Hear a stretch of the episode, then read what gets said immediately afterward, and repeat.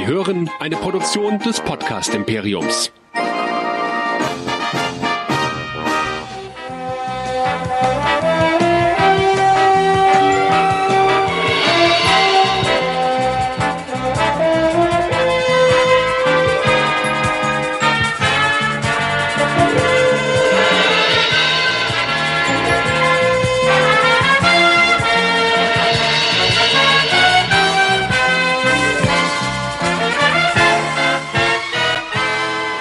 Willkommen zu einer neuen Folge Track Nerds bei Nerdizismus. Ich bin der Nerdizist Michael und dabei ist, ja, können wir sagen, Gastnerdizist eigentlich Jan. Hallo und herzlich willkommen. Hallo. Wir zwei, und zwar nicht mit Chris, sondern nur wir zwei. Chris hat mir gesagt, wir sollen uns ein bisschen von ihm abspalten und Chris Namen nicht so oft sagen. Deshalb sage ich Chris Namen jetzt einfach 53 Mal. ähm, wir beide haben die Ehre und besprechen zusammen alle zwei Wochen die neuesten zwei Folgen von Star Trek Lower Decks, der zweiten animierten Serie im Star Trek Universum, die leider immer noch nicht bei uns läuft und leider immer noch keine Ankündigung erhalten hat, aber das hält uns nicht davon ab, sie trotzdem zu besprechen und in die Details einzusteigen. Und ja, für alle, die uns so das erste Mal hören, wer sind wir? Hm, vielleicht hört ihr uns nicht das erste Mal, aber ist ganz egal, unser Standardprogramm ziehen wir trotzdem durch. Wir sind Nerdizismus, ihr findet uns auf nerdizismus.de, da findet ihr auch alles weitere und wichtige, was ihr zu unserem Podcast äh, wissen müsst. Ich spare mir die ganzen Social Media Kanäle, bei denen ihr uns antworten könnt. Wir haben mittlerweile sogar auch ein Discord, das muss, äh, das werde ich mir nochmal in einem Beitrag hier verlinken. Und ihr könnt uns aber auch immer gerne Feedback an info@nerdizismus.de oder an unsere WhatsApp Nummer schicken, die 01525 964 7709. Ansonsten kennt ihr ja Facebook, Twitter, Instagram, YouTube und so, könnt ihr alles drauf antworten. Und wer uns hören möchte, hört uns dann sowieso in den anständigen Kanälen wie iTunes und Spotify und so weiter und so fort. Genug der Vorrede, steigen wir ein in Lower Decks. Ich meine, wir haben ja letzte Woche schon eine ganz gute Einführung mit uns beiden gemacht. Und vielleicht, bevor wir in die zwei neuen Folgen einsteigen, finde ich ein paar News ganz interessant, die zuletzt rausgekommen sind zu Lower Decks. Ähm, denn zu den nächsten Folgen gab's auf die auf so einem Star Trek Event online äh, einen Teaser Trailer, der uns doch einen wunderbaren Gaststar gezeigt hat. Denn wer wird zurück sein? John Delancey, aka Q, wo wir auch letzte Mal, die letzten Male schon drüber spekuliert haben, dass der doch definitiv zurückkommen kann und nach Mountains ist 19 Jahren wird er das erste Mal wieder Q sprechen in einem Cameo in Lower Decks.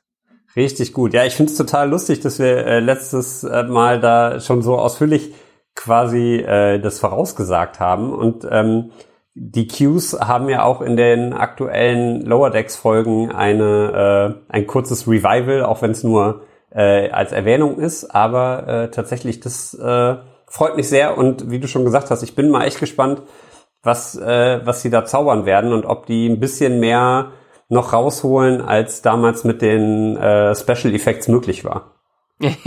das kann ich mir gut vorstellen.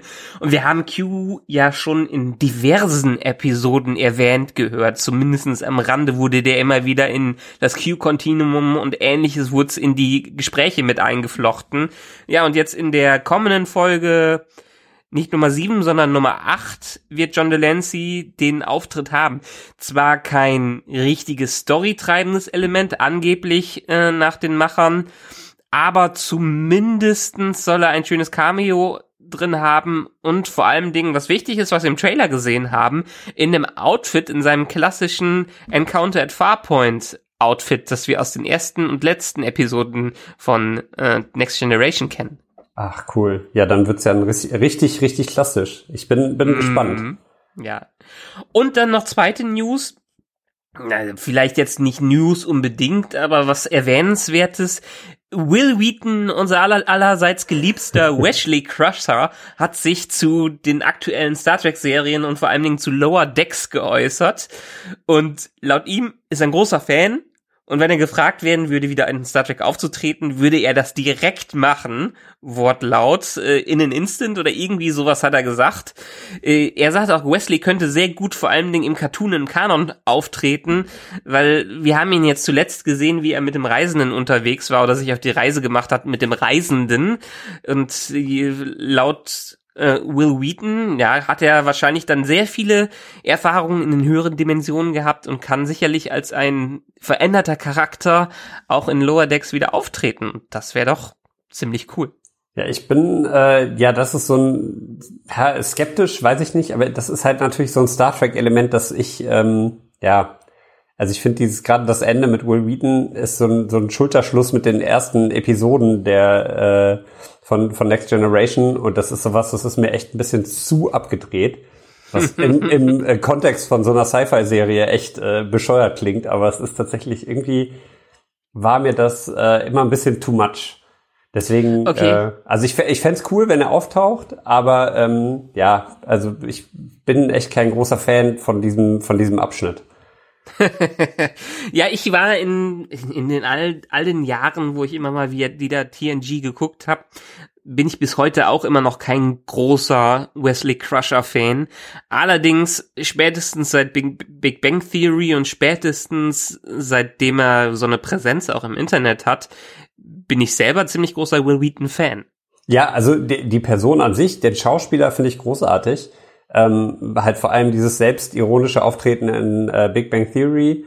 Aber ja, wie gesagt, also die auch auch die Figur Wesley Crusher finde ich gar nicht so schlecht, ähm, weil es halt so diesen ja diesen Strebertypen äh, irgendwie so symbolisiert, der irgendwie alles schafft und alles kann.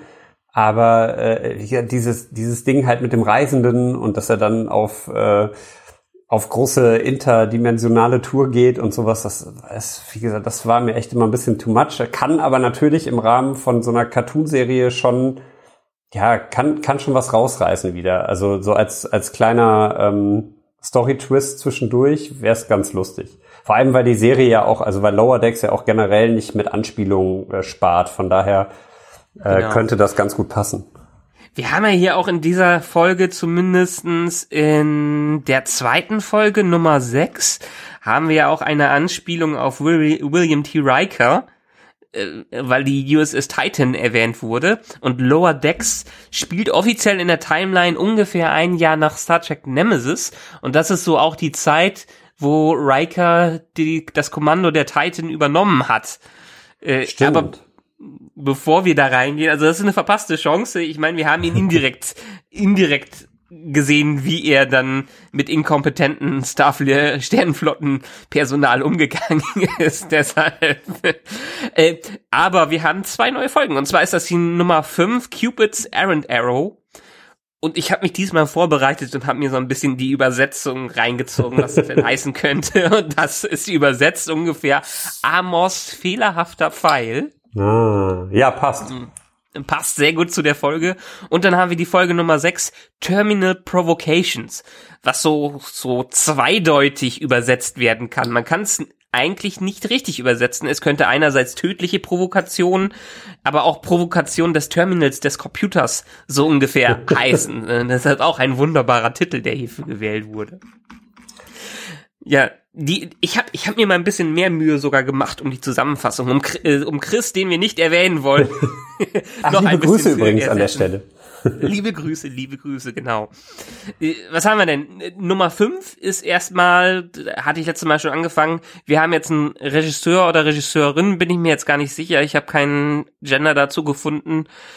Kim Arndt, Kim kann sowohl männlich als auch weiblich sein, deshalb verzeiht mir, wenn ich es nicht genau weiß, ist aber auch niemand Unbekanntes in der Cartoonsphäre, hat diverse Folgen von der legendären Serie Super Jail gedreht, war bei vielen Folgen von Venture Brothers dabei, Daria, Nico and the Sword of Light, was wohl auch ein guter Cartoon sein soll, den ich aber bisher noch nicht gesehen habe.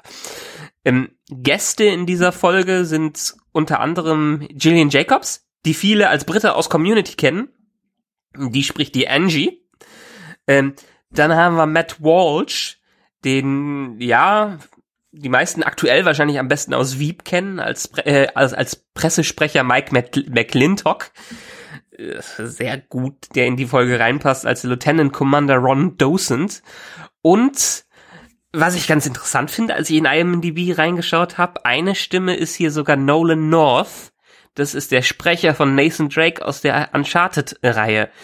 Der hatte aber keinen Charakter, den man jetzt zuordnen kann. Ich muss mir die Folge wahrscheinlich noch ein drittes Mal anschauen, um ihn vielleicht irgendwo rauszuhören. Aber er hat keinen bestimmten Namen da bekommen. Ja, krass. Also äh, jetzt, wo du, äh, ich habe die Stimme im Ohr. Ich wüsste aber jetzt gerade auch nicht, welchen Charakter er sprechen könnte. Ja. Aber er ist ja sowieso auch so ein Stimmtalent. Ich meine, viele, die da mitsprechen in dieser Serie, sind keine Unbekannten in der Cartoon-Welt im englischen Synchron-Universum. Äh, deshalb, ich glaube, Matt Walsh hat auch sehr viel Synchroarbeit gemacht. Aber um in die Episode einzusteigen, mein Recap. Ja, in dieser Episode haben wir nicht nur eine A-Story, wir haben nicht nur eine B-Story. Nein, 25 Minuten sind genug, um eine C-Story reinzupacken. so ein bisschen wie beim Auto, irgendwie A-Säule, B-Säule, C-Säule. Tragende genau, Elemente. Als Rahmen dient dabei der Abriss eines instabilen Mondes über dem Planeten Mixus 3 und ganz in der etablierten Tradition, dass die USS Cerritos nur die undankbarsten Jobs in der Sternflotte übernehmen darf, ist die noch nicht mal das leitende Schiff dieser, dieses Abreißkommandos, sondern darf nur der USS Vancouver assistieren, deren Crew und Anwesenheit den größten Teil des A- und B-Plots vorantreibt. Im A-Plot finden wir heraus, dass Bäumler eine imaginäre Freundin hat, die sich doch als echte Freundin herausstellt, deren Motive Mariner aber nicht ver, äh, vertraut, so dass ganz offensichtlich, weil sie off ganz offensichtlich außerhalb von Bäumlers Liga spielt. Also ist die imaginär, ist die echt, ist sie doch irgendwas anderes? Wir wissen es nicht. Ähm, die hat wiederum einen Ex, der mit ihr zusammenarbeitet, was Bäumler gar nicht gut findet. Und in bester Sitcom-Manier führt das zu jeder Menge absurder Situationskomik. Äh, äh.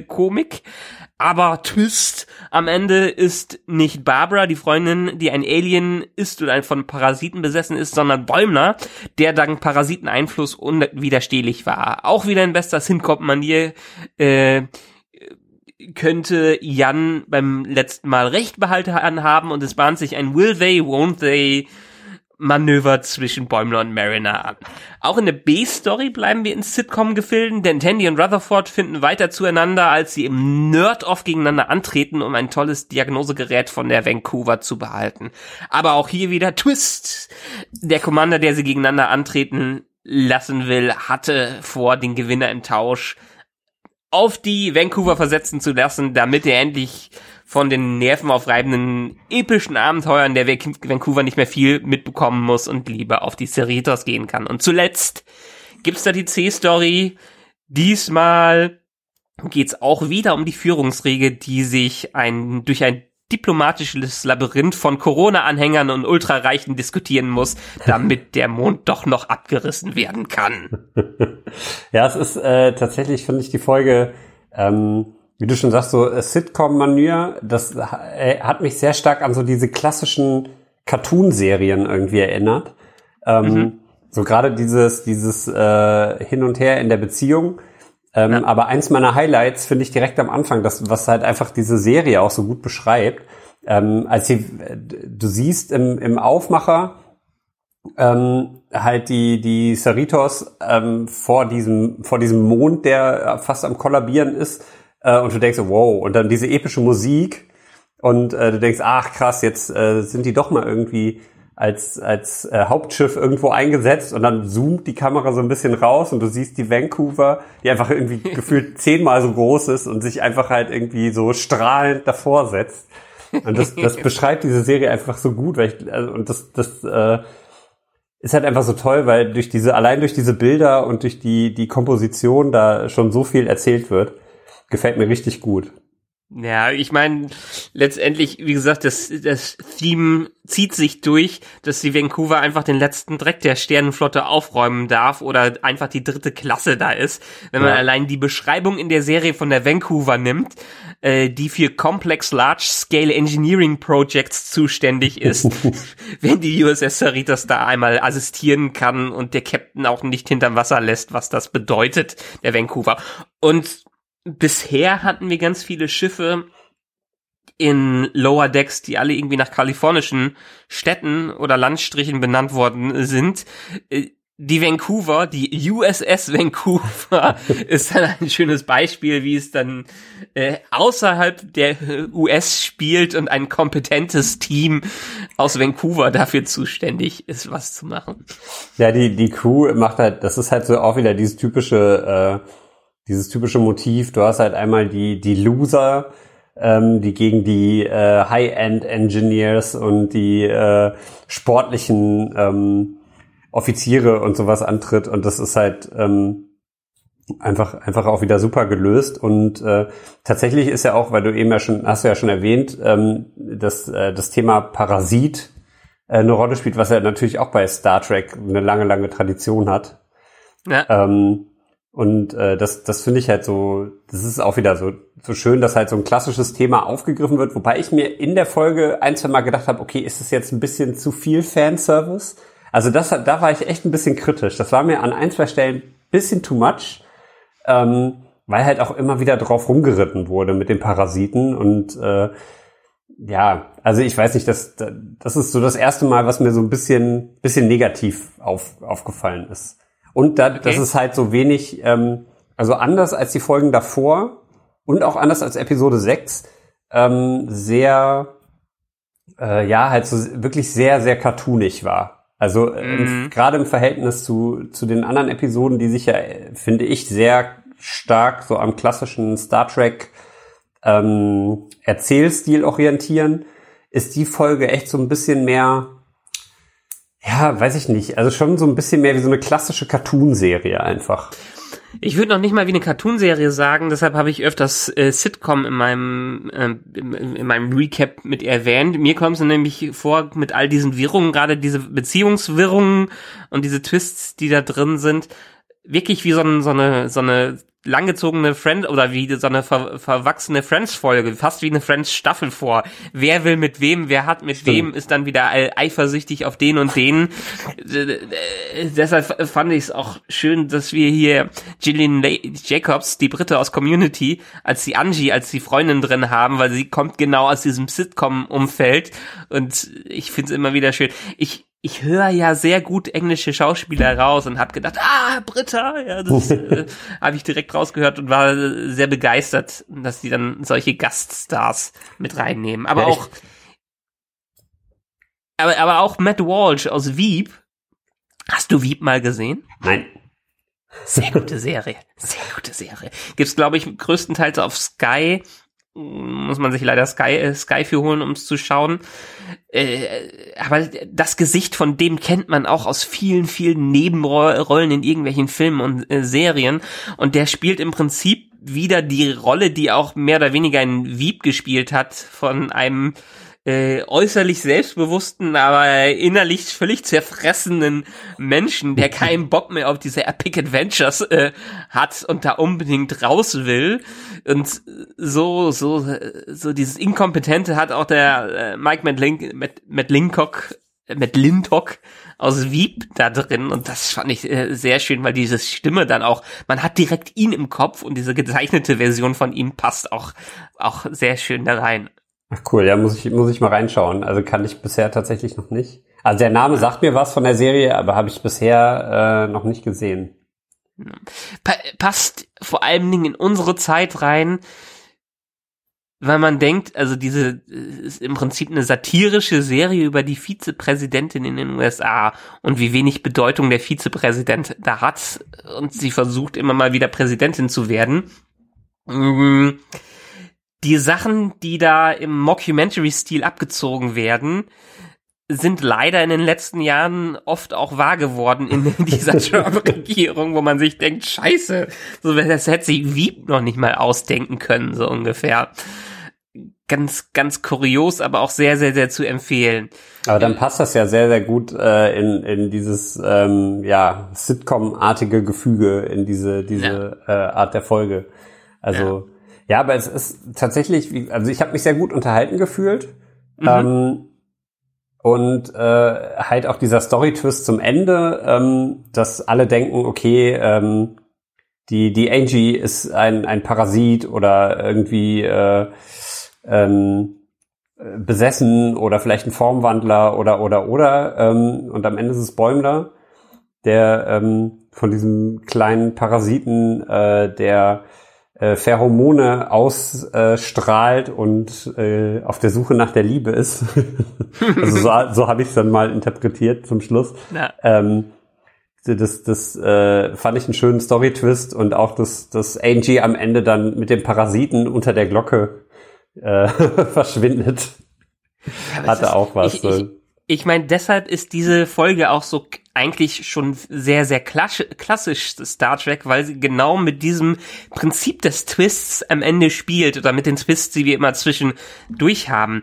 So eine klassische Star Trek Episode ist ja aufgeteilt in wir haben eine Einführung, worum geht's, äh, wir haben das Problem, was gelöst werden soll und am Ende kommt eine überraschende Wendung, mit der das Ganze gelöst werden kann, die man zwar hätte auch voraussehen äh, können, aber die man nicht erwartet hätte.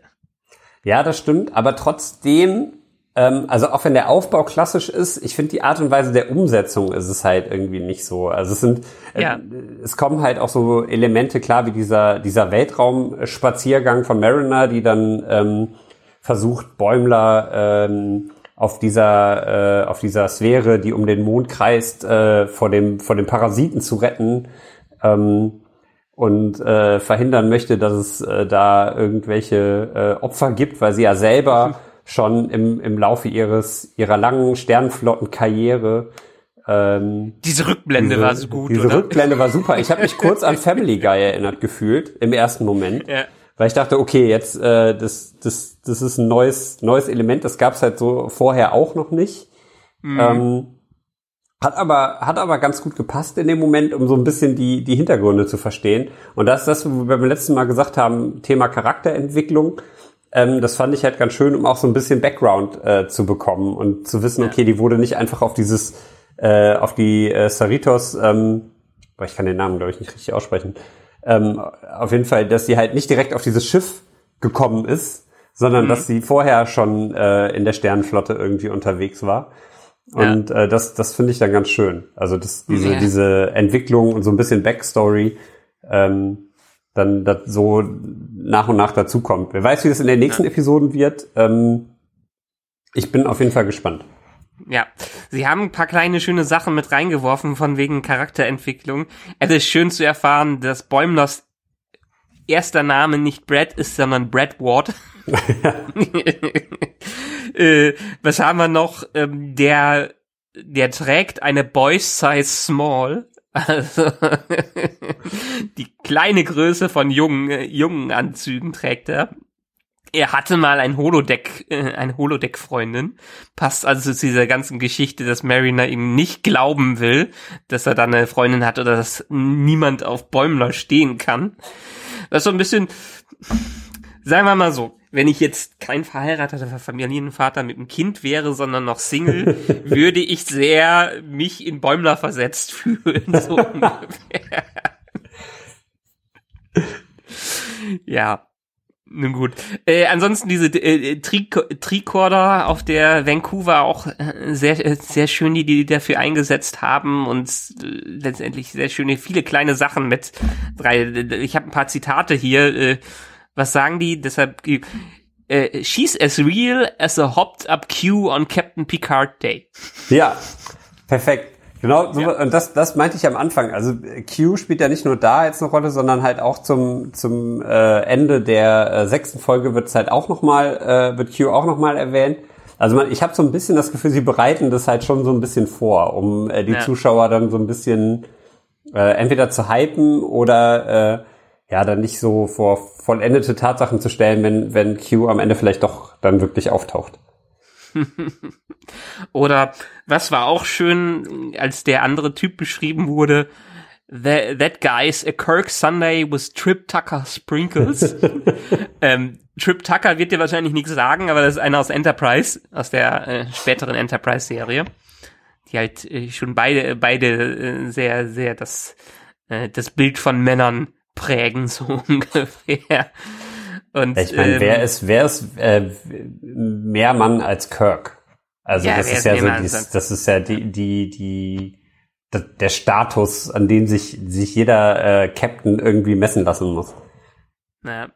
Äh, und, und was der eine Typ da sagt, it's so stressful, it's so epic, it's all, tow the space station and calibrate the Dyson sphere, go back in time and kill the guy that was worse than Hitler. Also die, dieses typische, äh, was die Enterprise jede Woche wieder gehabt hat, haben die auf der Vancouver auch regelmäßig. Und natürlich muss man sich fragen, wenn man dann auf diesem so einem Schiff in der Zukunft unterwegs sein würde, was würde man lieber haben? Diese nervenaufreibenden Abenteuer oder würde man doch lieber sich zurücklehnen auf der Cerritos? Ich äh, habe mich das auch gefragt und das ist dann schon natürlich so ein bisschen die die Überlegung, man sieht ja, dass auf der Saritos so ein bisschen mehr die ähm, diese Alltagsjobs eine Rolle spielen. Ne? Also du ja. siehst äh, das Schiff, äh, wie das Schiff repariert wird, dass es überall raucht, dass ähm, der der Geruch irgendwie beschrieben wird und dass an, an jeder zweiten Stelle irgendwie am Ende gelöscht werden muss, damit das Ganze nicht auseinanderfliegt. Ähm, ist natürlich auch eine Art von Abenteuer. Aber ähm, auf der anderen Seite, äh, diese, diese epischen Abenteuer können halt auch schlauchen und man fragt sich dann natürlich rückwirkend, wie haben die das auf der Enterprise oder auch auf der Voyager hinbekommen? Dass es nicht, äh, dass, dass es da nicht öfter Nervenzusammenbrüche gab. ich meine, das beste Beispiel hat man an so einem Reginald Barclay, wie es sein ja, kann für Otto. Normalos. Von daher, ja, mh, mm, dann lass uns mal zur nächsten Folge springen, denn da wird auch wieder klar, wie unbedeutend die Cerritos eigentlich ist und äh, dass die Lower Decks mit Lower Decks in diesem Titel der Serie eigentlich nicht nur die Lower Decks auf der Cerritos gemeint sind, sondern auch das Kommando-Personal äh, hier. Wir haben die zweite Folge, das ist Terminal Provocations, hatte ich eben schon gesagt, so was tödliche Provokation oder Provokation des Terminals, würde ich es einfach mal übersetzen wie würde so ein Marketing-Fuzzi im Deutschen das übersetzen? Äh, äh Killed Batchy oder sowas würde ja, er sicherlich daraus machen. Irgendwie sowas, äh, weiß ich nicht, wahrscheinlich äh, tödliche äh, tödliche Holodeck-Gefahr. Könnte natürlich auch so ein Titel sein, ähm, weil diese Episode ja sehr stark auch wieder mit, mit typischen äh, Star Trek-Klischees spielt. Genau. Äh, wurde wieder von Regisseur Bob Suarez gedreht, den wir auch in Temporal Addict hatten, der Folge mit der Buffer Time. Mm, wir haben als Gäste diesmal dabei Jack McBrayer, der den Batchy spricht. Den kennen viele vielleicht als Kenneth aus 30 Rock. Falls du 30 Rock gesehen hast. Habe ich auch nicht gesehen. Ich, äh, irgendwie ja. gucke ich zu wenig anscheinend oder die falschen. Ich, ich liebe diesen Typen, weil der auch so eine einzigartige Stimme hat und äh, weil man den jedes Mal auch wiedererkennt und der in immer wieder seine Paraderolle aus äh, 30 Rock da rauskommt, wo er einen Pagen spielt, der alles für für die Leute in dem NBC-Gebäude macht.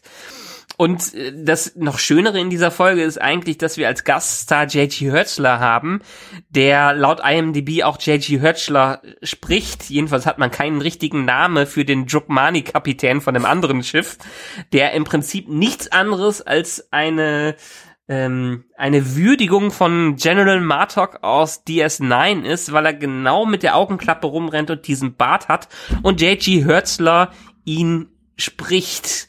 Und J.G. Hörzler habe ich ja meine eigenen Erfahrungen mitgemacht, denn vor vielen, vielen Jahren auf einer Con habe ich äh, J.G. Hörzler und den anderen Typen äh, Robert O'Reilly äh, interviewt, beides Klingonen, beides aus DS9, einmal General Martok und einmal Kanzler Garon. Tolle Geschichte. Man kann sich das Interview auch nochmal durchhören. Das Interview ist nicht so schön wie die Geschichte, die ich von diesen beiden habe, weil die sind so ungefähr naja, wenn man auf Cons geht, sind die mehr oder weniger diese D-Stars, die einmal irgendwo in der Ecke hängen, Spaß an sich haben und wo ein paar Fans mal vorbeikommen, aber die die meiste Zeit so, so da alleine sitzen. Und das sind so alte Veteranen, die sind beide bestimmt schon locker über 60 und haben sie, sind gute Freunde und haben sich auf der Con damals, ich glaube, es war in Stuttgart, schön unterhalten. Ich bin da hingegangen, habe ein Interview mit denen gemacht und habe es bereut, dass ich nach dem Interview nicht das äh, hab weiterlaufen lassen, das Mikrofon, denn die haben zu irgendeinem Zeitpunkt über The Big Bang Theory geredet, über Cameos in The Big Bang Theory, die sie gerne machen äh, würden, als ihre Klingonen selbst mit rein, um Sheldon zu treffen, haben dann irgendwann zusammen Klingonenlieder mir vorgesungen und ich bereue es wirklich, dass ich nicht dieses verdammte Mikro hab weiterlaufen lassen, weil das war so ein einzigartiges Erlebnis und das war so toll. Aber äh, nun gut, äh, wenn du irgendwann mal weiterkommst bei DS9, wirst du auch JG Hertzler als General Martok kennenlernen. Und das ich, ist im Prinzip eins zu eins General Martok. Äh, ich habe zwar nicht weiter geguckt, ich habe aber tatsächlich ein ähm, YouTube-Video äh, gesehen. Ähm, ich weiß leider nicht mehr auf welchem Kanal. Da ging es äh, erstmal nur um Discovery und wie mhm. Discovery mit dem Time, also jetzt mit dem Zeitsprung die Timeline und äh, den Kanon fixt und das alles am Ende da ist, wo es hingehört und überhaupt. Ähm, wo äh, es generell um Zeitreisen in Star Trek, im Star Trek-Universum geht. Ähm, und da habe ich einen, einen dicken, dicken Spoiler bekommen, weil ja in DS9 eine Zeitreise in die Kirk, zu, in die Kirk-Ära stattfinden soll. Stimmt ja, das? Ja, immer Ärger mit den Tribbles. Genau, und äh, das, das ist die, da bin ich Folge, gespannt. Ja, die Folge wurde damals zum mh, mm, 25, 40-jährigen Universum, äh, nee, äh, zum, ich glaube, 30-jährigen Jubiläum von Star Trek wurde diese Folge gedreht, wo die Szenen aus TOS genommen haben, äh, und quasi die erst neun Leute da reingesetzt haben. Quasi in dieser Tribble, die sind in dieser Tribble-Folge von der originalen Serie unterwegs und machen durch diese Zeitreise nochmal ihr eigenes Ding daraus. Und großartige DS9-Folge. Ich denke da nie an diese Folge, aber diese ist ganz, ganz toll. Äh, äh, immer Ärger mit den Tribbles. Wunderbare, äh, ein Paradebeispiel, was DS9 alles richtig gemacht hat. Okay. Das heißt, ich ja. darf mich, ich darf mich freuen. Du darfst dich freuen. Ist jetzt für die große Story von DS9 nicht so bedeutend. Nee, ich glaube, da ging es halt auch generell einfach um die, auch um die Tradition von Zeitreisen in, äh, in Star Trek und äh, welche Möglichkeiten ähm, Discovery sich jetzt durch diesen, die, diese Zeitreise geschaffen hat und mhm. ähm, gerade auch durch diese großen Zeitsprünge, die es halt auch in, in Voyager und auch in, in ähm, TNG und äh, äh, auch bei, äh, ich glaube, Enterprise selber ja auch gibt, ähm, mm. dass äh, das halt schon sehr, sehr viel ähm, Möglichkeiten eröffnet und äh, man jetzt gespannt sein darf, wie in Staffel 3 ähm, und wahrscheinlich auch 4 äh, jetzt mit diesem, diesem Zeit mit dieser Zeitgeschichte weiter umgegangen wird. Aber ja, die sind ja, die sind ja, glaube ich, tausend Jahre weitergereist, was man auch dann erfährt quasi im Cliffhanger des Ganzen von Discovery. Hattest du die dritte Staffel Discovery gesehen? Äh, die zweite meinst du? Die zweite Staffel? Äh, die zweite Staffel habe ich gesehen, ja. Bis zum Ende. Bis zum Ende. Okay. Und äh, von ja. daher, das, das, äh, also ich habe jetzt der der Trailer äh, für Staffel 3 kam ja jetzt der Finale. Genau, hast du den gesehen? Den habe ich auch gesehen ähm, und ich bin mal gespannt. Es ist natürlich wieder vom Stil her, ah, weiß ich nicht, gefällt mir nicht. Also so auf den ersten Blick, es sah ganz spannend aus, aber es ist halt das klassische Seriending, was, was in meinen Augen bei Star Trek nicht so gut funktioniert. Mhm. Ähm, aber ich bin mal gespannt, wie sich das entwickeln wird und wie gesagt, wie, was sie jetzt halt auch aus diesem ganzen, ähm, äh, aus dieser Entwicklung der Föderation machen, die ja quasi komplett vor die Hunde gegangen ist und äh, wie sie halt ähm, mit dem Zeitreisen noch weiter umgehen, ob da überhaupt noch was kommt oder ob sie sagen, okay, wir sitzen jetzt hier in der Zukunft fest und können jetzt hier einfach machen, was wir wollen, weil alles ist eh egal. Na. Ähm, ja, also ich war ehrlich gesagt von dem Trailer nicht so begeistert, weil, na gut, es war wie ein Trailer geschnitten und die heutigen Star Trek Serien sind mehr auf Action orientiert. Was ich dann auch gesehen habe, ich meine, versuch, versuchst so ein bisschen an die alte Ära anzudocken. Allerdings war für mich Star Trek dann doch oft eher Next Generation, wie für viele andere auch eher das Diplomatische.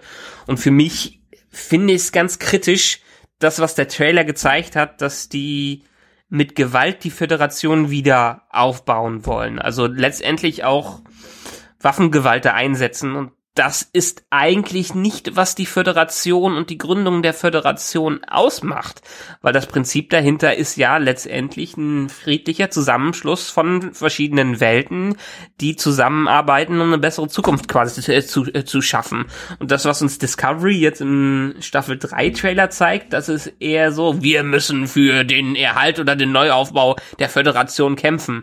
Natürlich hat ein Kampf damit zu tun, aber man sollte sich doch eher auf die Werte der Föderation zurückbesennen und kein Actionkino daraus machen, was für mich Lower Decks viel, viel mehr macht als Discovery oder Picard zusammen, weil schau, schau dir doch mal an, gerade in dieser nächsten Folge geht's ja. ja darum, mit Diplomatie was zu lösen, was am Ende nicht ganz.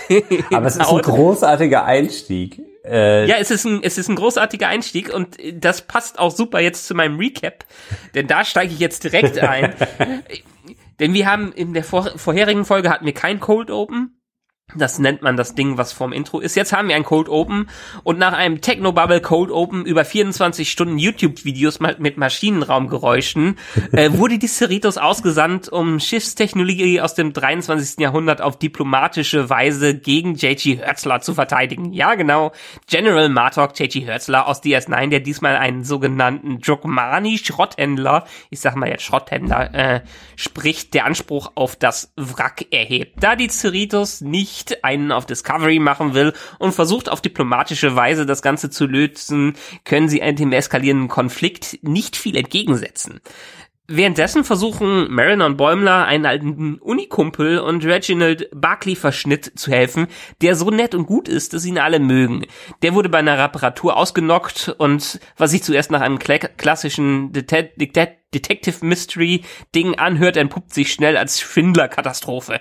Denn Anson Fletcher hat alles nur vorgetäuscht und reißt Bäumler und Mariner so tief mit rein, dass am Ende ein Warpkern Bewusstsein erlangt und unfreiwillig das Schiff des Schrotthändlers zerstört. Um Fletcher dann am Ende loszuwerden, schieben Bäumler und Mariner oder nennen wir sie mal Borimar, alles dem unfähigen Rekruten in die Schuhe, der zum Dank befördert wird und die, auf die USS Titan versetzt wird. Währenddessen führt Lower Decks die Tradition von Holodeck-Desastern fort und sorgt dafür, dass äh, während des Beschusses durch J.G. Hertzler mal wieder die Sicherheitsprotokolle des Holodecks außer Kraft gesetzt werden. Pech für Tandy und Rutherford, die gerade die Microsoft Clippy-Variante von Lower Decks ausprobieren. Batchy entwickelt sich aufgrund des Missgeschicks, äh, entwickelt aufgrund des Missgeschicks Selbstbewusstsein und versucht in guter alte Moriarty-Manier die beiden zu töten, bis es in einem Shining Twist endet und er zerstört wird. Ach ja, und Fletcher, der konnte seine Fassade vor Captain Riker auf der USS Titan wohl nicht lang genug aufrechterhalten und wurde entsprechend schnell wieder gefeuert. ja, das ist großartig. Ich finde, wie, wie du schon sagst, eben, was halt echt sehr gut passt, ist einfach dieses Intro, ähm, wo, wo äh, der Captain die ganze Zeit sagt, nein, wir, wir werden sie jetzt, wir werden nicht schießen, wir werden nicht mit Gewalt reagieren, wir sind die Föderation, hier geht's um Diplomatie und ähm, du hast den Sicherheitschef, der hinten steht und äh, wie so ein Verrückter eigentlich nur den roten Knopf drücken möchte. Und das ist so ja. großartig, weil das halt echt so dieses, oh no, I was a good boy. so, so dieses, dieses, dieses Spielen einfach damit, das, das hat sehr, sehr viel Spaß schon, gemacht. Der Sicherheitschef hat schon viele Anleihen von Worf, muss man sagen. Absolut. Also äh, auch so von, von der, von der, vom Verhalten so ein bisschen, aber halt auch von der Optik, finde ich. Das ist so ein bisschen, also ganz, ganz leicht halt natürlich an, an Worf angelehnt. Aber äh, das ist halt schon großartig. Einfach dieses, dieses, äh, dass man beschossen wird und da, wo ähm, Picard und, und auch Janeway äh, ganz oft äh, durch Verhandlungen die diplomatische Lösung äh, zum Ziel bringen, ist äh, es ist in dem Fall einfach nur totales Chaos und es wird einfach nicht besser und das Schiff steht kurz vor dem Untergang. Und ja. äh, dann noch diese, diese äh, Side Story mit dem, äh, mit den durchdrehenden Maschinen, was ja auch wieder, wieder super, ähm, wieder super passt.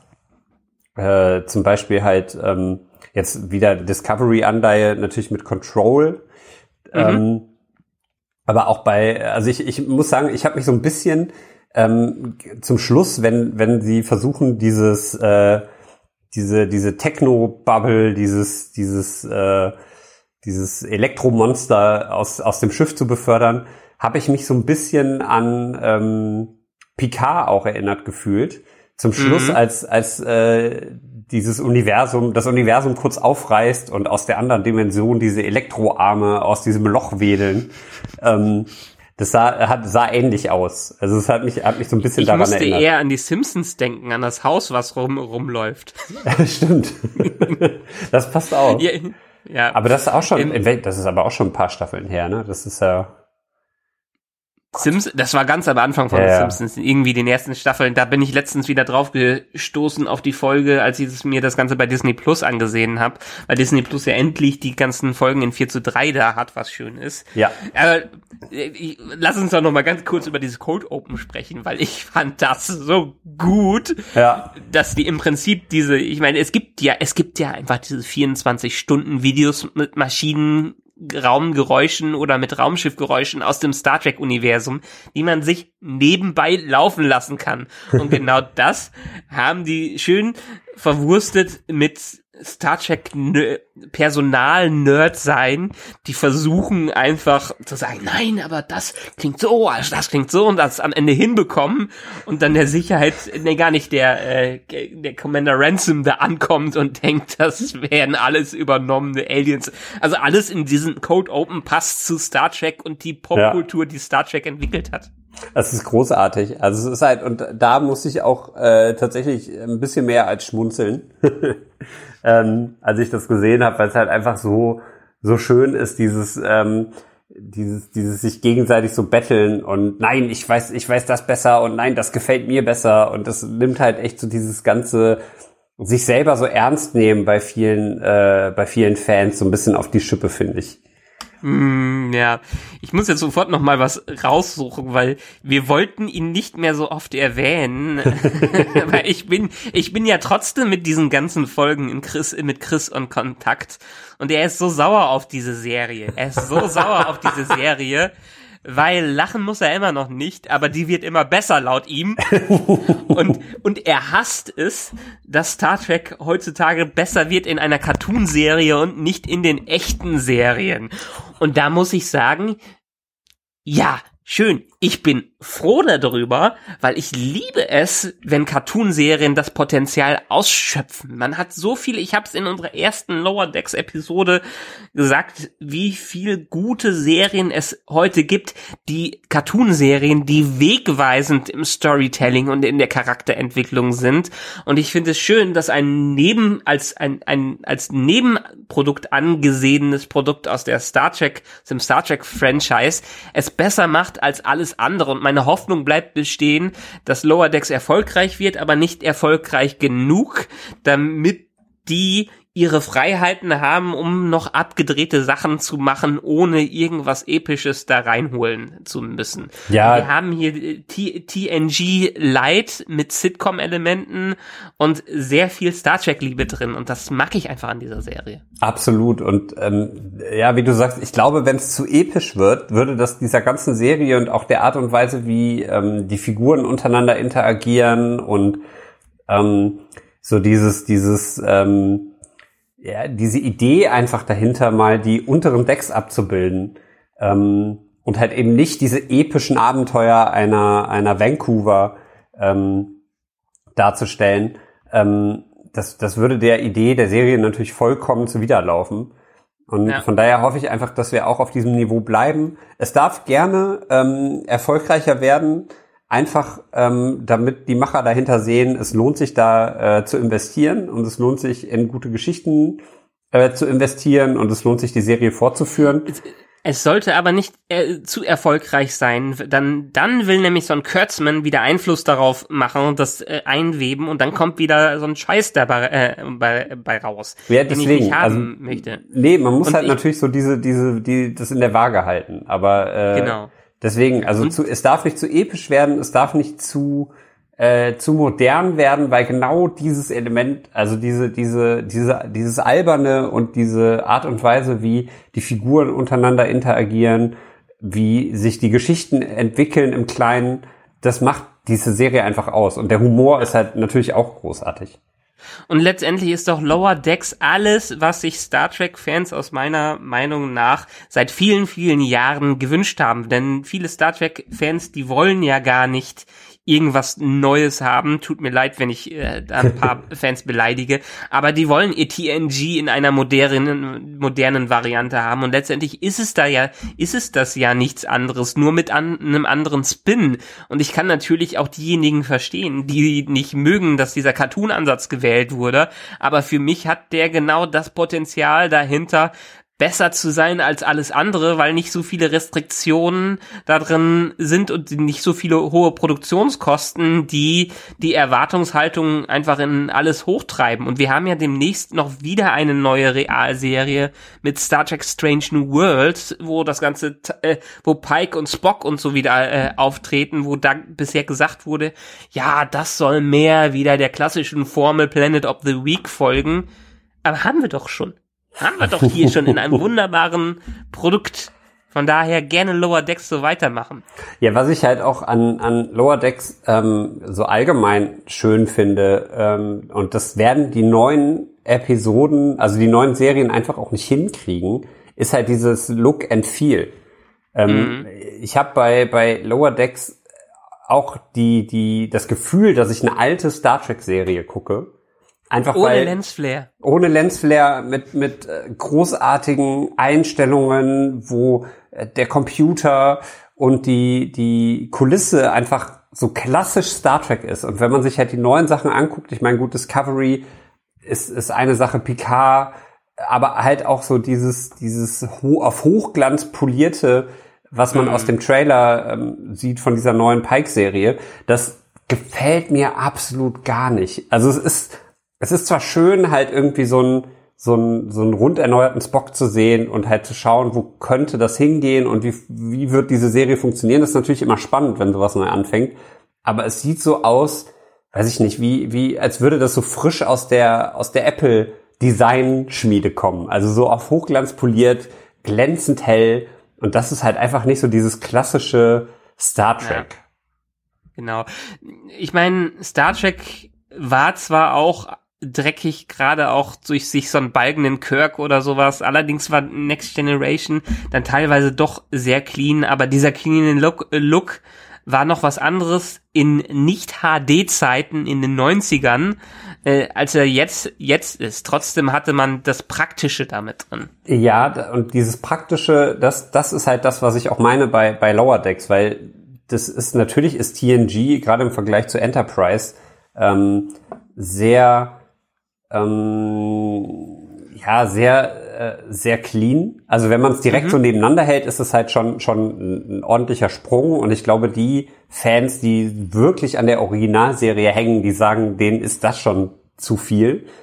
Ja. Ich finde es aber gerade im Vergleich zu Voyager, die prinzipiell ja an ein, zwei Stellen noch eher ein bisschen düsterer war, wo DS9 noch mal einen draufgesetzt hat, Gerade in den, mhm. in den ersten Staffeln, wo es halt, wo ich, also das war, ist mir persönlich halt ein bisschen zu düster gewesen, mhm. von der Kulisse her und von der Aufmachung.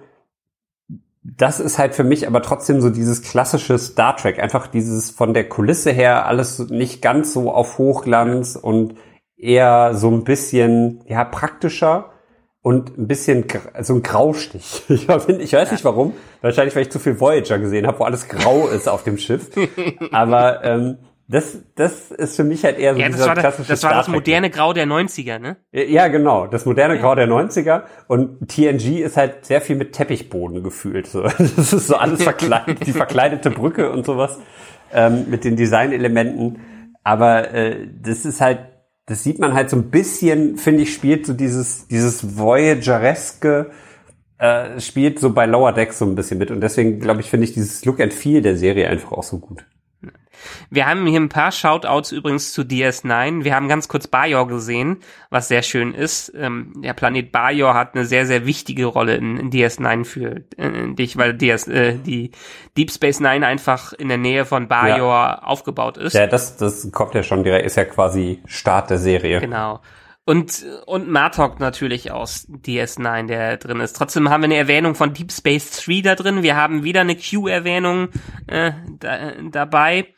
Ähm, was ich so kurios und irgendwie passend dafür fand, dieser Choo-Choo-Dance. Choo-Choo. Das ist so, das ist so absurd.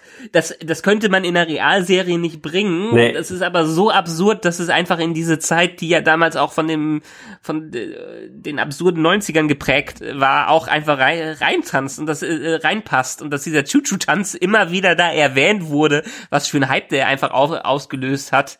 Wunderbar. Der hat so ein bisschen was von Macarena irgendwie. Also, dass sie das auch so feiern, dass es halt Chuchu, statt Chuchu, äh, Chuchu Chuchu ist. äh, das ist dann, äh, wie, wie sie ausrasten und wo sie dann auch sagen so, ähm, es geht ja auch am Ende darum, dass sie äh, diese, dieses, dieses vorgetäuschte, ähm, also was sie ja zu dem Zeitpunkt noch nicht wissen, vorgetäuschte Verbrechen gibt, dass, ähm, dass äh, ihr, ihr lieber Kollege, der am Ende quasi äh, kurz davor steht, das gesamte Schiff zu zerstören, äh, vorgetäuscht hat, äh, niedergeschlagen und beraubt worden zu sein. Und als sie dann zu den Kollegen der Nachtschicht gehen, was ich auch sehr, sehr schön finde, weil das ja auch äh, gerade bei, bei äh, Voyager, wo Kim in der Nachtschicht äh, den, den Commander, äh, Commander spielen darf, ja. ähm, das, das, da wo das halt darüber kommt, sie gehen dahin und äh, es, es entsteht halt auch so eine Dynamik, dieser Streit und am Ende stellt sich raus, dass äh, alle auf diesem Chuchu-Dance-Konzert waren und äh, das, am, ja, das halt auch gesagt wurde, es, es, es sind Tränen geflossen. Ich habe ganz genau gesehen, dass du geweint hast. und sowas. Das ist halt einfach so lustig. Aber schön, dass ein Sidegag wie Damn it, Delta Shift äh, jetzt hier mit reingenommen ja. wurde. Das ist super. Ja, also, aber dadurch wird auch klar, äh, Mariner und Bäumler sind die Beta-Shift. Also das, äh, das hat man hier mit drin. Ähm, was, was hat man noch? Ja, wir haben die Delta Shift gesehen, die letztendlich nichts anderes ist als die äh, Beta Shift, nur die cooleren Versionen von unserer, von unseren Lower Text Leuten. Und wen haben, also vielleicht gehen wir noch mal auf Anson Fletcher rein ein, weil es wurde von den Machern der Serie betont, dass er wirklich die ähm, Reginald Barkley Version von Lower Decks ist. Es wurde als Reginald Barkley Version von Lower Decks äh, geschaffen und da hat man auch einige Parallelen drin, weil in der Folge Die Reise ins Ungewisse haben wir ja auch Barkley, der durch eine Aliensonde super intelligent wurde und sich am Ende in den Computer hochgeladen hat. Stimmt. Ja, es ist so eine, eine schöne Referenz. Auf der anderen Seite geht es hier dann natürlich derbe schief. Und der Charakter Natürlich. wird halt einfach, einfach unglaublich äh, doof. Also man, man merkt, das ist so schön. Am Anfang ist es der hilfsbereite Typ, der alle, äh, der zwischen allen vermittelt und wirklich. Ja, aber das war ja die ganze, das war ja die ganze Zeit nur eine Fassade von ihm. Das war ja. Da bin ich mir, da bin ich mir aber gar nicht so sicher, weil ich glaube, dass, dass er erst durch diesen, ähm, durch diesen Versuch, sich mit dem Computer zu verbinden, so, so doof wird. Äh, nee, das, das ist ja schon vorher, weil er ja alle so Sachen, die er vorher als löblich gemacht hat, das war ja alles nur äh, vorgetäuscht und er versucht ja immer aus äh, Dingen leicht rauszukommen, indem man zum Beispiel auch Mariner und Bäumler äh, mit hineinzieht und sagt, wenn ich untergehe, dann nimm ich euch mit. Ah, okay. So ungefähr. Dann habe ich das tatsächlich und, ein bisschen falsch verstanden, weil ich hatte vorher so ein bisschen das Gefühl, dass gerade er so der Vermittelnde ist, der aus jeder Situation das Beste rausholt und erst in, ja, im Nachhinein so wirklich tut. so, so richtig äh, fies und gemein wird, als er selber in die Patsche gerät. Gerade weil er sich mit dem, mit dem Computer versucht zu verbinden. Naja, er hat, er hat nie irgendwas äh, groß richtig gemacht, sondern hat immer so die Fassade davon äh, gewählt und die Fassade, Fassade benutzt. Und äh, dadurch ist er, weil ihn auch nicht jeder so, so kennt, es kennen ihn alle, aber nur nebenbei, äh, kann auch, hat auch keiner gesehen, was für ein Idiot er ist. Und das spricht jetzt nicht unbedingt für die Cerritos wieder, dass sie das erst dadurch rausfinden müssen, weil wie wir am Ende sehen, er wurde auf die Titan versetzt, die jetzt von Riker befehligt wirkt. Und Riker, Riker hat ihn scheinbar direkt durchblickt, dass er rausgeschmissen wurde. Und Riker war ja auch derjenige, der damals Barclay erstmal rauswerfen wollte, so ungefähr. Dass Barkley völlig inkompetent ist und hat dann durch Picard gezeigt bekommen, dass eigentlich jedes Crewmitglied wertvoll ist und dass man nur das Beste aus denen rausholen äh, muss, so die ideale TNG-Welt, die sich hier zeigt. Also solche Leute wie bei den Lower Decks hätte man auf der Enterprise nie gefunden, weil die direkt ausgesiebt werden. Ja, okay, gut. Äh, dann muss ich meine, meine Sicht, muss ich mir vielleicht die Folge nochmal angucken. Ich fand es tatsächlich nicht so offensichtlich, aber vielleicht äh, habe ich einfach nicht richtig aufgepasst.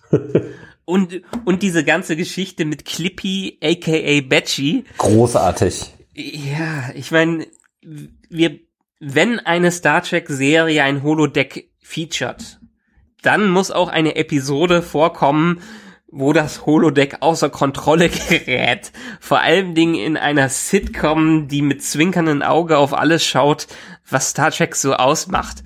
Und es ist sehr schön, dass sie so einen Shining Twist daraus machen, dass Betchy die alle töten will. Und deshalb passt für mich auch die Stimme äh, von Jack McBriar aus Sergi Rock so gut da rein, weil er dieses Wahnsinnige, dieses Wahnsinnige hört man wunderbar aus seiner Stimme raus und dieses Wahnsinnige hat man in seinen ganzen anderen Rollen auch. Das hat er so schön für sich verinnerlicht.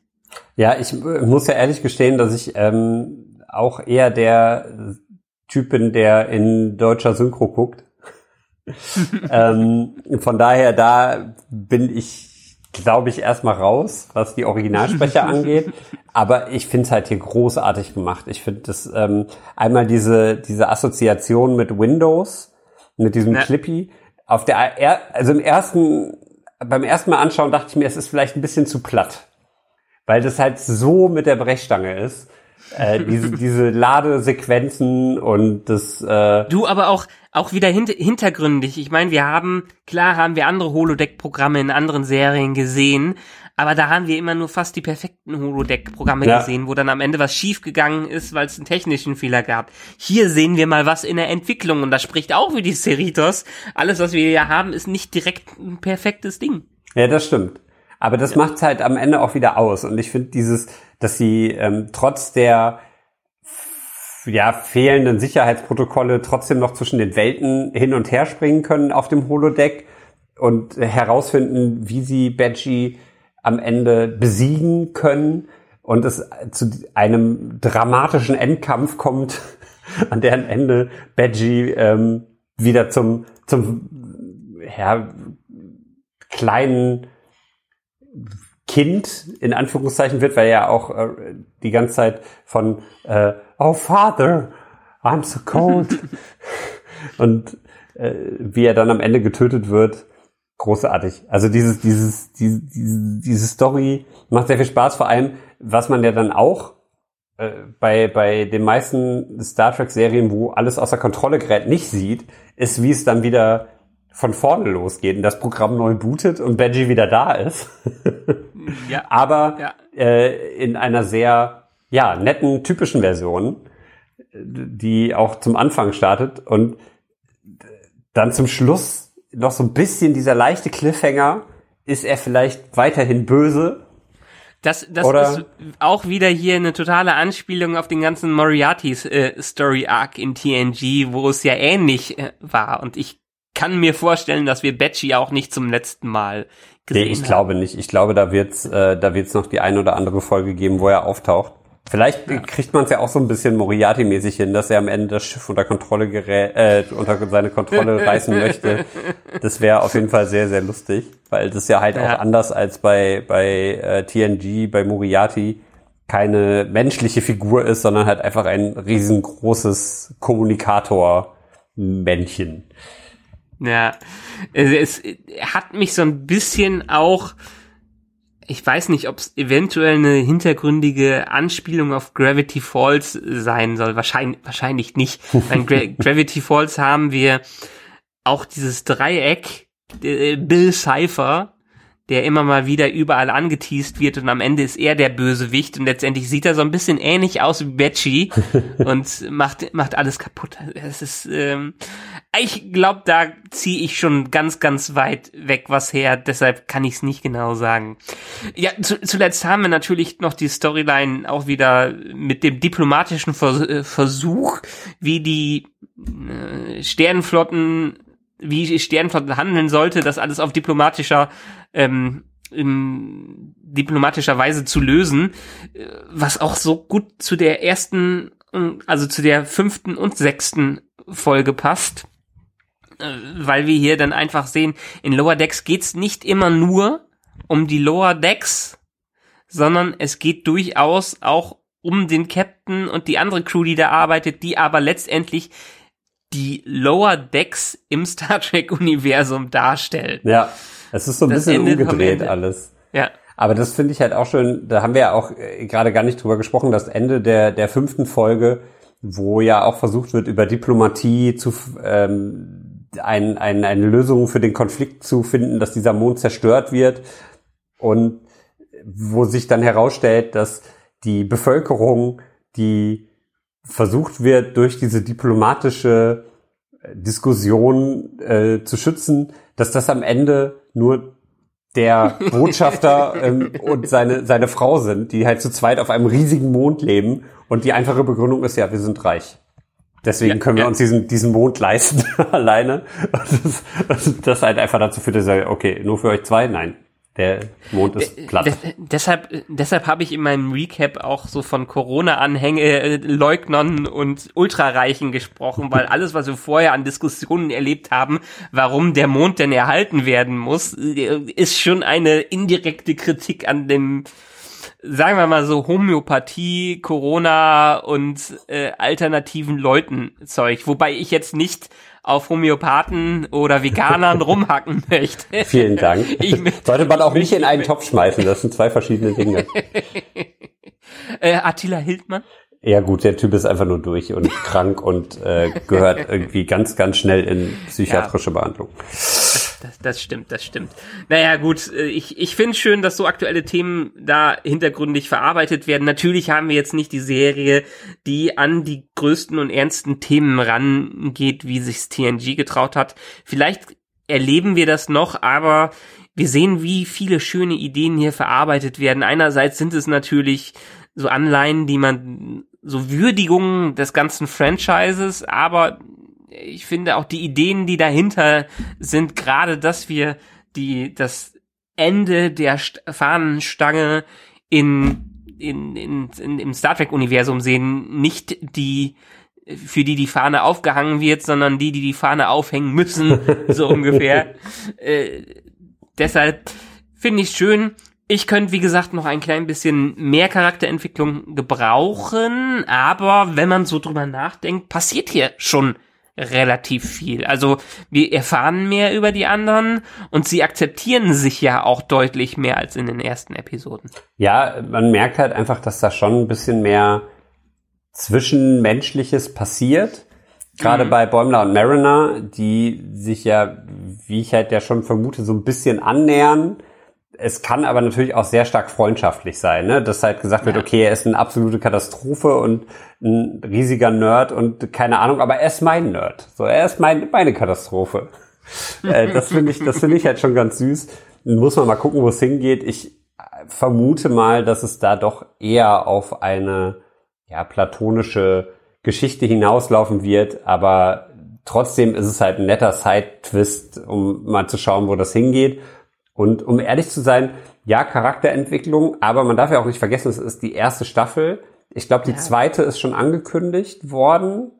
Echt? Ich, Hab glaube, ja, ich habe auf jeden Fall irgendwo online ähm, schon gesehen, dass äh, es eine zweite Staffel geben wird. Es kann aber natürlich auch sein, dass das einfach nur ein, ein äh, ja so eine so eine nice to have Geschichte war auf irgendeiner Seite, wo äh, von von Season 2 die Rede war. Es, ich vermute mal, da diese Staffel oder diese Serie jetzt in der ersten Staffel ja schon recht kontrovers aufgenommen wurde, aber halt dadurch auch einen riesigen Bass erzeugt, dass es auf jeden Fall eine zweite Staffel geben wird.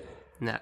Äh, Wird es geben, ich habe gerade noch mal geschaut, als äh, Lower Decks bestellt wurde, wurden direkt zwei Staffeln bestellt. Ja, was ja jetzt bei zehn Folgen pro Episode. Es ist im Endeffekt eine, eine klassische Star Trek Staffel, mehr oder weniger. Es ist eine klassische Star Trek Staffel und ich glaube, es ist am Ende auch günstiger, direkt mal zwei zu produzieren, 20 Folgen hintereinander, wo man die Technik hat und alles investiert hat in das Design und so.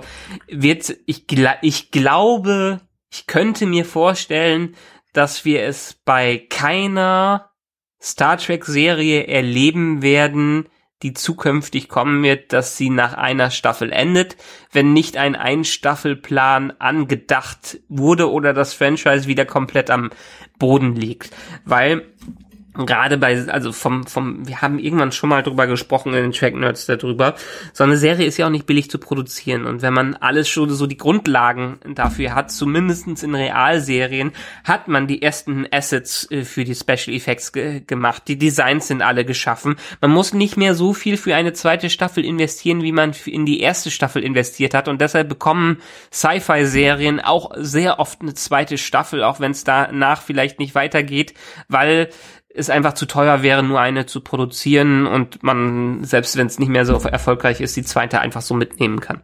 Ja, das ist hier natürlich ein bisschen anders, aber tatsächlich, wie du schon sagst, ich glaube, die Animationen stehen und äh, da ist es halt auch, glaube ich, einfacher, mehrere Staffeln zu produzieren. Vielleicht haben wir auch Glück und es wird mehr als zehn Folgen geben in den, in den danach äh, folgenden Staffeln weil das halt auch gerade bei so einer Planet of the Week Geschichte das natürlich auch ausmacht, dass halt eine Staffel nicht nur mhm. äh, über zehn Folgen verfügt, sondern sich so ein bisschen weiterspinnt. Und ich glaube, damit müssen wir nicht rechnen. Ich, das ist schon das Standardmaß, was wir heutzutage an Serien bekommen, dass die 10 oder 13 Episoden bekommen. Weniger ist in dem Fall mehr. Früher hat man so dieses klassische 24 Episoden Ding gemacht, um es einfach auch in den Seasons zu verteilen, über das ganze Jahr das hinzubekommen. Das ist ja heutzutage gar nicht mehr nötig. Heutzutage kann man es auf Streaming raushauen und dann wird's immer mal wieder geguckt, wenn es er erfolgreich äh, war.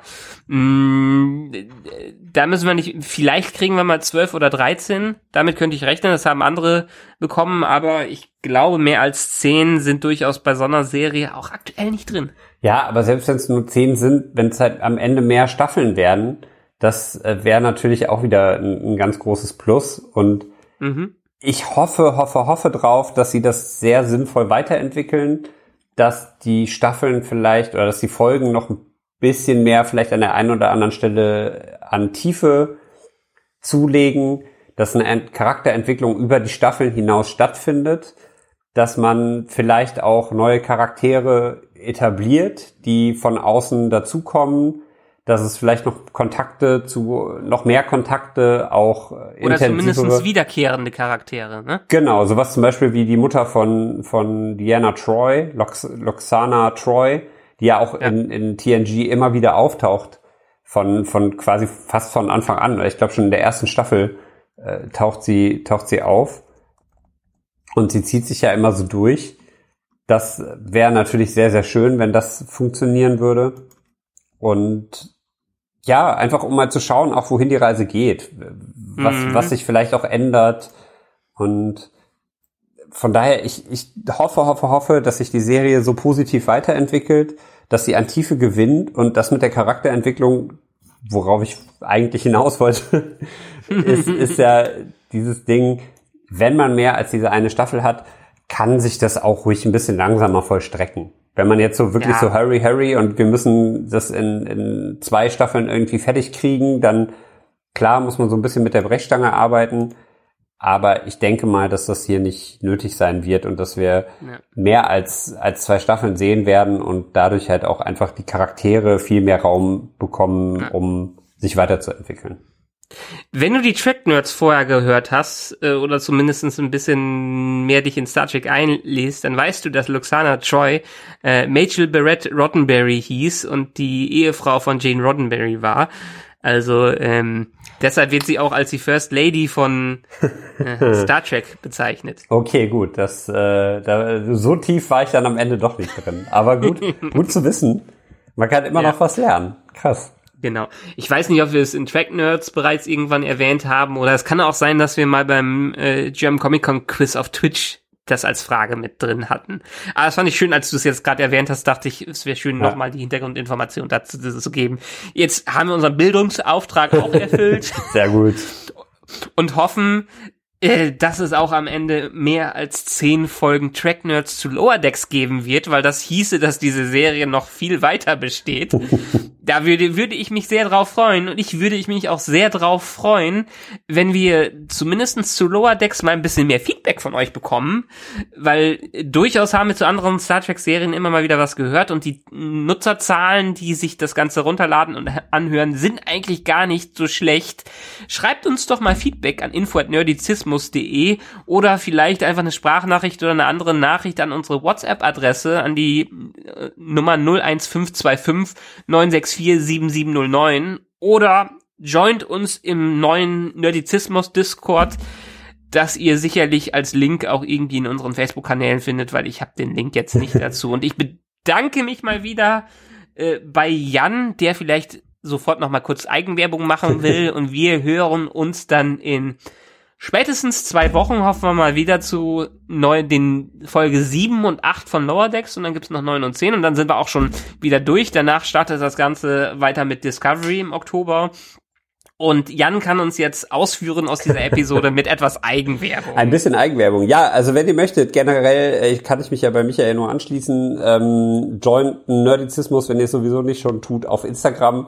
Äh, da freuen wir uns natürlich auch immer wieder. Chris macht das, glaube ich, hauptsächlich da äh, der äh, haut auch den ein oder anderen Tracknerd äh, Post zu äh, Lower Decks raus. Von daher, da könnt ihr euch auch gerne äh, beteiligen und Fragen stellen. Da freuen wir uns oder eure Meinung dalassen. Äh, da freuen wir uns sehr drauf und werden das natürlich in den kommenden Folgen sehr arg breit treten. Äh, ansonsten freue ich mich natürlich auch, wenn ihr äh, mir auf äh, Instagram oder auf äh, YouTube folgt, äh, so oder so Punkt vegan äh, etwas anderes Nerd-Thema, hauptsächlich äh, essensbedingt.